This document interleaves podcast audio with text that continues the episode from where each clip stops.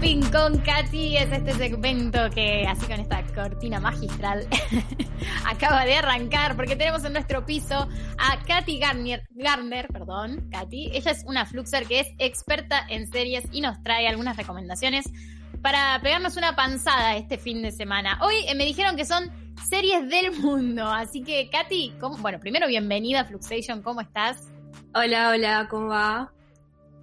Nosotros todo bien. Katy, ya comiste, ¿no? Me imagino este horario. Eh, recién, hace un ratito, así que estoy medio... bueno, para no dormirse. Para no dormirse. bueno, ¿es verdad que eh, nos trajiste series del mundo hoy?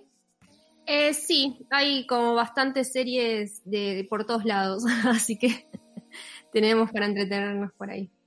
Bueno, a ver, porque este fin de semana para colmo, yo te cuento a vos del otro lado, si todavía no cachaste eh, en la aplicación del clima de tu celular, que mañana sábado va a llover, así que los planes de pintar la reja de la casa, no, bueno. no, eh, si ibas a salir a dar la vuelta a manzana, tampoco, tampoco. Así que esta estas recomendaciones de Katy te vienen al pelo. Contanos, Katy, arranquemos. Bueno, la primera serie eh, se llama 3%. Eh, es una serie que está en Netflix. Creo que todas las que voy a tirar están en Netflix, así que esta vez también se las hice fácil. Em, y fue la primera serie em, de producción original de Netflix en el país vecino, Brasil. Eh, la trama de 3% se desarrolla en un futuro distópico donde la sociedad ha quedado dividida en dos partes drásticamente opuestas. Eh, por un lado tenemos el continente, donde se vive una situación de pobreza e inseguridad extrema, y por el otro lado, Mar Alto, un lugar paradisíaco que posee un desarrollo súper avanzado de tecnología y medicina y se vive como súper pacíficamente, sin preocupaciones. Eh, a todos los jóvenes que viven en el continente, al cumplir 20 años, se les da la oportunidad de pasar para Mar Alto mediante un método de selección súper competitivo llamado el proceso. El problema es que solo un 3% de todos esos jóvenes que se presenten a este proceso podrán pasar. Eh, bueno, acá es cuando cada participante competirá en solitario o en grupo para salir de la pobreza en la que habita eh, en su lugar. En esta serie se plantea un poco cómo deben ser ese mundo idílico y también de cierta forma se le hace una crítica a la sociedad capitalista en la que vivimos, eh, en nuestra realidad, donde no todos tenemos las mismas oportunidades. Las historias de vida de los personajes están muy buenas porque muchas de ellas están representadas con historias que podemos ver en la realidad o asociar directamente con lo que está pasando a nuestro alrededor. Em, y el final de la primera temporada es genial. Hasta ahí no me lo cuentes, no me lo cuentes. Lo va a contar, lo va a contar. Por favor, que me enganché y la quiero ver. Véanla, véanla. Tiene ya, yo, la, yo vi creo que la primera y segunda temporada y ya ahora tiene cuatro temporadas. No sé de qué se tratan las últimas dos, pero bueno, las primeras dos me gustaron. Perdón, Katy, quiero meter eh, una pregunta para que desde tu punto de vista me digas. A ver. Se dice por ahí que no se sabe si es buen momento para ver series distópicas porque en realidad te meten en una donde se te mezcla la realidad con la ficción, con lo que está pasando el mundo ahora y es como que se te vuela la cabeza. ¿Qué pensás de eso? ¿Es más inmersivo o es más bien peligroso?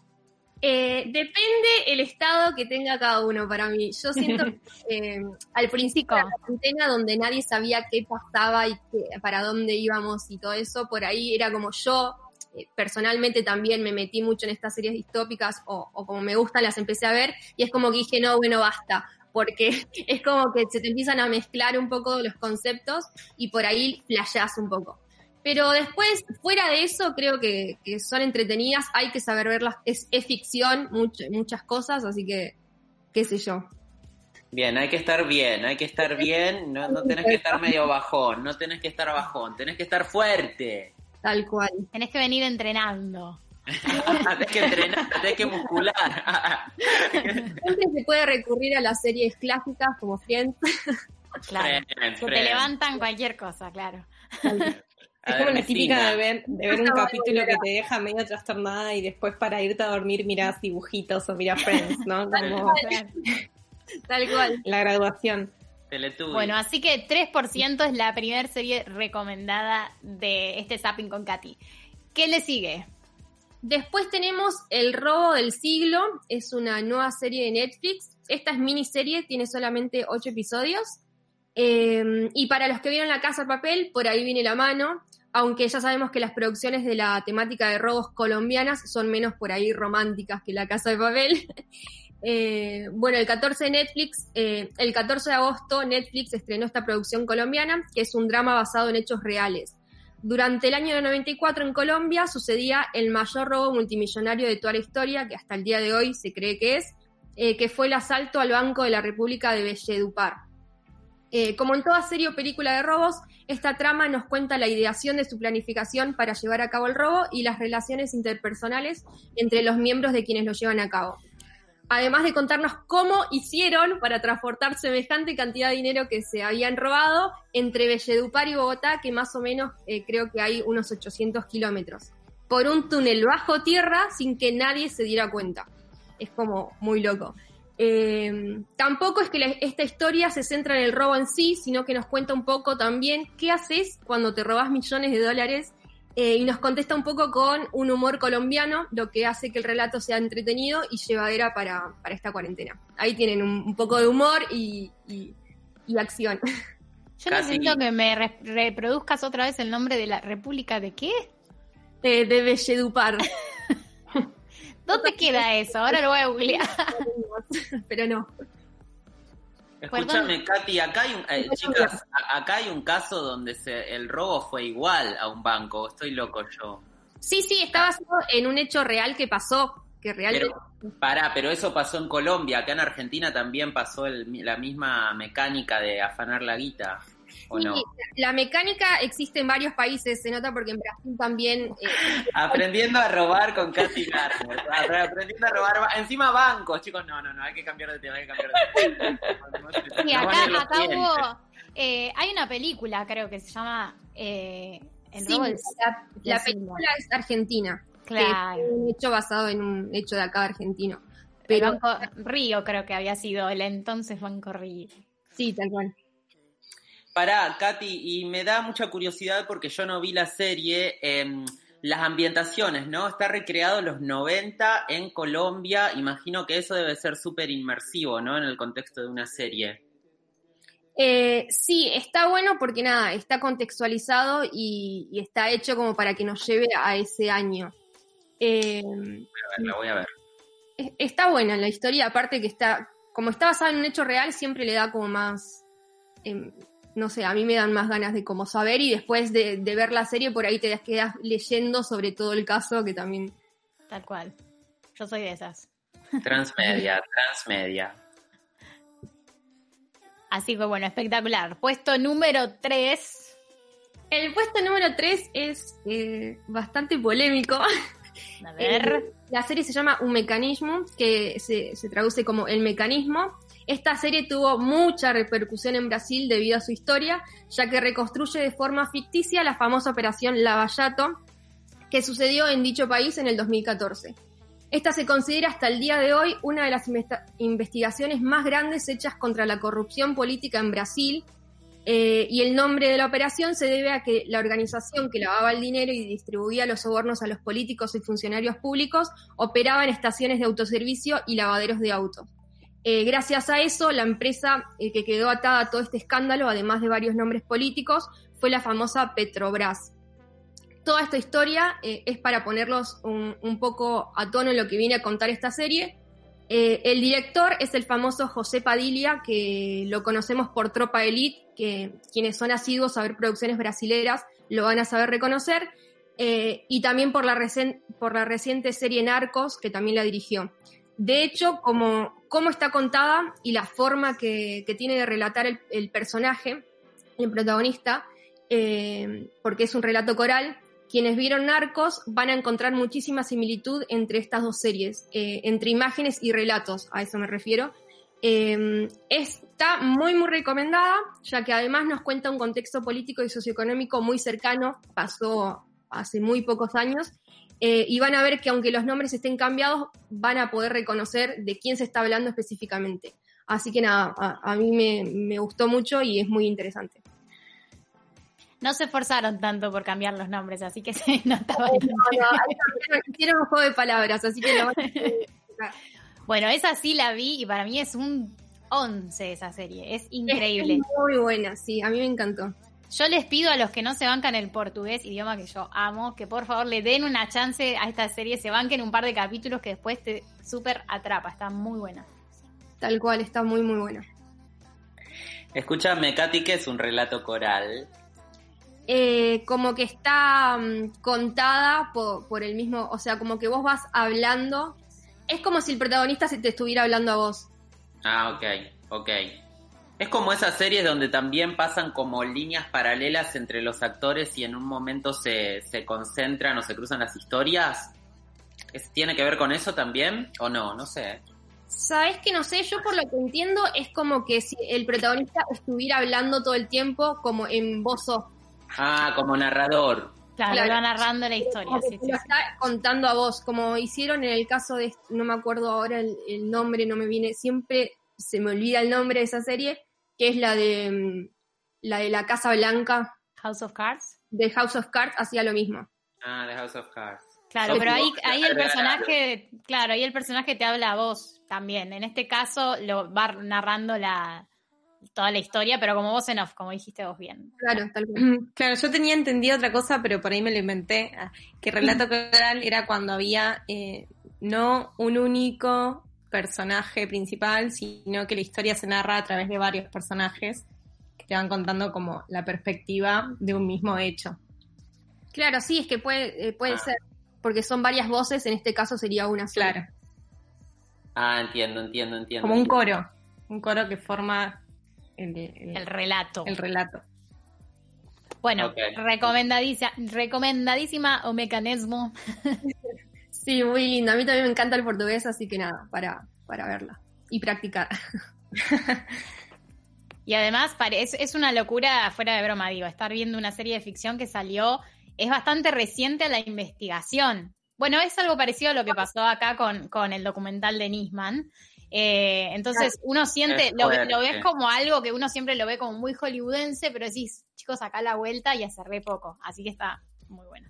Claro, por ahí estas historias que, que, pasaron hace años y que vos ni naciste y no sabes ni de qué te están hablando o lo estudiaste en el colegio, pero como que lo tenés ahí muy vagamente y esto es como que pasó hace muy pocos años y más o menos el contexto político lo, lo tenés, lo sabés. Fresquito. Entonces, nada, lo sentís muy reciente. Muy bien. Bueno, ya vamos por el puesto número 4, ¿no? Sí, el cuarto. El cuarto se, eh, es la serie El Jurado, que esta serie belga nos trae la historia de dos asesinatos, eh, las cuales se unen en cierto punto de una, investigación donde condicen que la sospechosa de los asesinatos es Frida Palmers, eh, asesinando a su mejor amiga en el 2000 y a su hija en el 2015. Al iniciar los capítulos nos sitúan en la sala donde se realizará su juicio por estos crímenes, pero acá no tenemos solo a esta protagonista, sino también a las personas seleccionadas para ser de su jurado quienes al continuar el relato van tomando protagonismo con sus historias y los conflictos que afrontan antes y después de pasar por este tribunal. En esta propuesta, Netflix nos invita a los espectadores a ir sacando nuestras propias conclusiones a medida que avanza la trama eh, y se va formando un rompecabezas entre todas las historias para llegar a un resultado que va más allá de la clásica historia criminal que, que por ahí estamos acostumbrados a ver. Eh, tiene solamente una temporada de 10 episodios, así que dentro de todo es corta como para verla y es bastante interesante. Si estás aburrido, te la ves en el fin de. es, sí, depende, depende cómo te lo tomes. Después terminás con un capítulo de Friends, como, como recomendamos acá. Claro, receta. Me encanta que, que Mirta arma con una receta. Te receta después lo que tenés que ver para que te dé como un contrapunto. Bien. Bueno, y así aterrizamos en el puesto número 5. Eh, bueno, la quinta es Vivir sin permiso. Es una serie española y acá tenemos una combinación entre lo que es el thriller del narcotráfico y el drama familiar. Es como entre un thriller y una novela, más o menos. Eh, la trama de esta serie se desarrolla en Galicia, donde nuestro protagonista, Nemo Bandeira, es quien dirige el narcotráfico de esta costa gallega eh, su empresa de conservas y su constructora, una de las más importantes, son los negocios que le sirven para blanquear toda la plata del narcotráfico. Eh, todo esto pareciera encaminarse de forma tranquila hasta que Nemo descubre un día que tiene un comienzo de Alzheimer Eh, y esta enfermedad lo lleva a empezar a tomar decisiones basadas en su legado y el futuro que quiere dejarle a su familia. Eh, esta serie mantiene un ritmo constante que nos va a dejar siempre con ganas de seguir viendo un capítulo más. Eh, y es lo que sí es un relato lento, pero te, te va atrapando. Eh, y lo vas a querer mucho a Ferro, sí, lo vas a querer mucho a Ferro. ¿Te vas a enamorar de Mario? Sí, te vas a enamorar de Mario. Acá les spoileé mis dos personajes favoritos, pero y el resto lo tienen que... Vas que- a terminar la serie diciendo subnormal. Te puedo decir eso yo. Tal cual. Es como rara, pero te atrapa y posta que lo amás a Ferro. ¿Vos la viste, Vid? Yo la vi, eh, es muy telenovela. Voy a, voy a anticipar esto, porque uno se imagina la trama narco, que la No. tiene todo el tiempo, pero es muy telenovela. Pero es verdad que te reenganchás y como que. eh, nada, llega un momento que si ya fue, ya entré en esta historia, no puedo parar. Mica, vos la tenés que mirar. Micaela Girardi, que estás ahí del otro lado, la tenés que mirar. Iba a decir lo mismo. Esto es para mí con un poco de acción. Escúchame, esto no es series del mundo, esto es series de mafia. ¿Qué trajo Pero es que ella es de España. Sal- Salgo a delinquir. Mafias del mundo. Mafias del No. mundo. Yo, saben que de las. A ver, Katy, si vos concordás conmigo. eh, de las series españolas tengo una percepción. He visto unas cuantas y películas también. Que tienen un talento especial para hacer un montón de. Una gran historia o un montón de episodios con muy, muy, muy pocos escenarios. Muy pocos escenarios. La verdad que es un- hay que reconocerles ese talento. No percibí eso, pero, pero sí, puede ser. Acá me asienten un par de, de- en, la- en el estudio. baratas, sí, son baratas, tal cual, pero bueno, es un talento también, ¿no? Ingeniárselas con tan poco. Sí, tal cual. Siento igual que por ahí la- las más viejas o por ahí las nuevas no tanto, pero la- las más viejitas sí, o tienden más a lo telenovelesco. Eh, e- es como, son raras las series españoles. Sí, sí, sí, tienen son un universo aparte. Está bueno igual, eh, trayendo un poco este tema de series del mundo, vieron que Netflix eh, ya hace un, tiempo que viene así, pero en, en el último tiempo yo siento que están haciendo muchas producciones de muchos países que en otro momento capaz eh, algunos de nosotros ni hubiéramos mirado una producción de esos lugares, mucho menos en el idioma original y hoy eh, nos está pasando. Eh, no sé, yo estaba escuchando el otro día una serie en eh, húngaro, qué sé yo. Y uno dice, ¿qué? Y te terminas acostumbrando, está bueno, hay que abrir un poquitito ahí el panorama. Tal cual, eso lo veo como súper positivo porque está abriendo un poco el panorama de ver siempre lo mismo o siempre cosas de Hollywood. eh, así que está buenísimo. Hay, hay países súper chiquitos que están sacando súper producciones y, y nada, me parece espectacular. Muy bien, Sí. bueno. Oh, sí, sí, sí. No, hace poco miraba una entrevista a uno de los personajes de, de- de uno de los actores de, Net, de Netflix, eh, Elite, ¿sí? que la- es la española, y nada, le hacían, le hacían medio como una comparación entre la popul- popularidad que tenía en Instagram antes de la serie y después de la serie. Me dice, ¿qué, qué pasó con todo esto? Me pasó Netflix por encima. En realidad, decir me pasó Netflix por encima es ir global. Eh, y es muy fuerte porque todo orquesta con la popularidad que pueden llegar a adquirir los actores y también la presencia que empiezan a tener las marcas asociadas eh, a ellos. Entonces es como una gran bola que eh, hay que ver igual lo que yo nunca termino de entender, las producciones regionales de Netflix, cómo impactan en las producciones locales, ¿no? Y en lo que es la industria de cada geografía. Eso es algo donde yo no leí nada, pero no sé eh, si es positivo, si es negativo, no, no, no tengo ni noción. ¿Alguien leyó algo de eso? No, No. Ok. Yo sé que cada país eh, le, le pone, digamos, sus condiciones a Netflix en- para dejarlo entrar o penetrar el negocio. eh, le pone sus condiciones de porcentaje de producción nacional, pero hasta ahí llegué. No sé cuál es el impacto real, si habría que preguntarle a alguien de, del sector de actores. Claro, claro, claro. Escuchen, eh, ¿alguien que nos esté escuchando tiene series para recomendar? ¿Vio alguna de estas? Your Ears. Aquí es cuando hacemos una música, no con la mímica. Bueno, queremos ahí, los vamos a, ir a seguir leyendo en el chat. Eh, queremos agradecerte, Katy, por este segmento brillante que siempre nos traes. Gracias por estas cinco recomendaciones para el fin de semana. Les contamos, no, no les contamos, Cari, contales vos, que te pueden escuchar en Spotify. Eh, sí, ah, hicimos como un recorte este segmento para subirlo a Spotify, así que eh, los que no lo escucharon lo pueden volver a escuchar eh, en Spotify. La Repe en Spotify. ¿Cómo, ¿cómo buscan? Es claro, es como complicado. Zapping by me parece que era. Pero si no, me lo pueden encontrar en mi Instagram. ¿Qué es? Tu Instagram.